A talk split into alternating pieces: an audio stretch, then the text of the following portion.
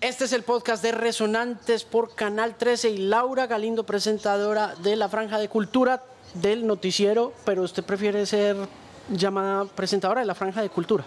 Sí, pues es el equivalente a la sección de entretenimiento, pero como aquí tenemos un problema con el entretenimiento y es que lo comparamos con farándula y la farándula es parte del entretenimiento, pero no todo. Eso es una cosa que se inventó Tina Brown por allá cuando se inventó Vanity Fair. Entonces, para que yo me sienta mejor, le decimos la sección de cultura. Ok, bueno, ¿cuánto lleva haciéndolo? Presentando cultura, usted no me va a creer, pero voy a cumplir un año el 25 de marzo. Ok, ¿cómo llegó allá? La verdad, mire, yo comencé haciendo radio, pero llegué a la radio porque soy pianista. ¿Me sigue? Ok. ¿Usted llega a la radio? ¿A qué radio llega particularmente? Estudié piano, hice una maestría en piano y después dije, no, esto no es lo mío, me voy a jubilar. Me jubilé y estudié periodismo. Y estudiando periodismo pues tenía esa mezcla de música académica, de música clásica y de comunicación, de periodismo. Y terminé dirigiendo la franja de música clásica de Radio Nacional de Colombia, que se llama Señal Clásica. Ahí resulta que yo soy millennial y los millennial en radio no nos sentimos cómodos porque no nos están viendo. Yo necesito que me vean.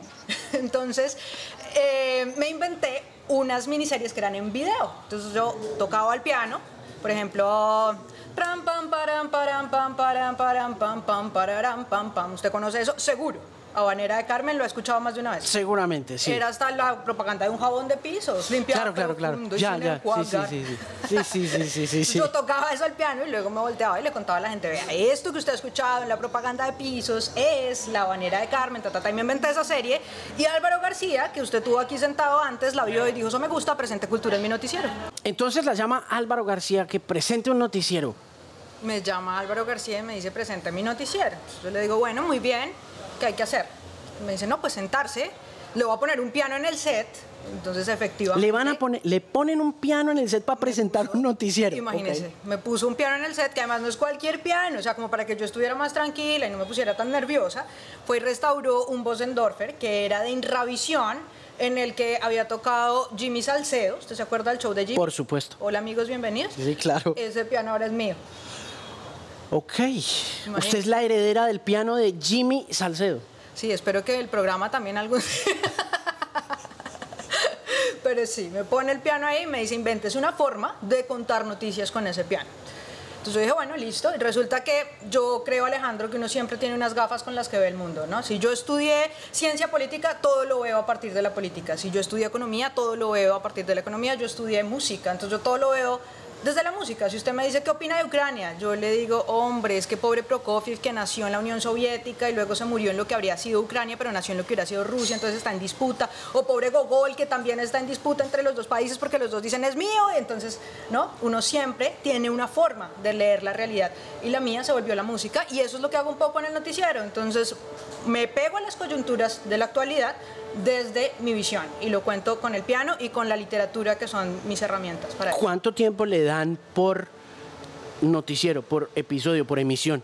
Pues vea, yo siento que es muy poquito y aprovecho acá para pedirles a todos que presionen a Álvaro García para que me dé más. Eh, pero ellos dicen que es mucho. Ellos me dan más o menos como 7, 8 minutos y me dicen en un noticiero de una hora eso es mucho para una sola persona y más para la sección de cultura, no entretenimiento de cultura. Pero la verdad yo quisiera, mire, yo quisiera que el noticiero de Señal Colombia fuera un noticiero cultural con algunas noticias generales. ¿Y por qué no le dan una franja entera a usted? Usted podría ah, manejar 45 minutos, una Sí, hora. Yo ahorita le estaba proponiendo a Adriana Vázquez, que es la, la subgerente de RTBC, que me diera como un espacio solo a mí, como unas 12 horas, podría ser. que con eso ya quedamos. Oiga, ¿por qué es tan gomosa para todo este tema? ¿Y por qué tiene la cabeza tan llena de información? Me aterra, me asombra mucho la cantidad de info que bota en 15 segundos. ¿Le parece que es mucho? Nerd. Nerd, sí, nerd, desde chiquita, o sea, yo crecí sin amigos, créame. Ni uno.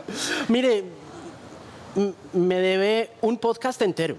¿Sabe? Yo feliz, yo feliz. La espero en Resonantes por Canal 13 porque quiero que conversemos mucho sobre este papel tan importante que está jugando en la televisión pública. Me encanta conocerla, es un gusto tenerla aquí Laura Galindo y espero que nos veamos pronto.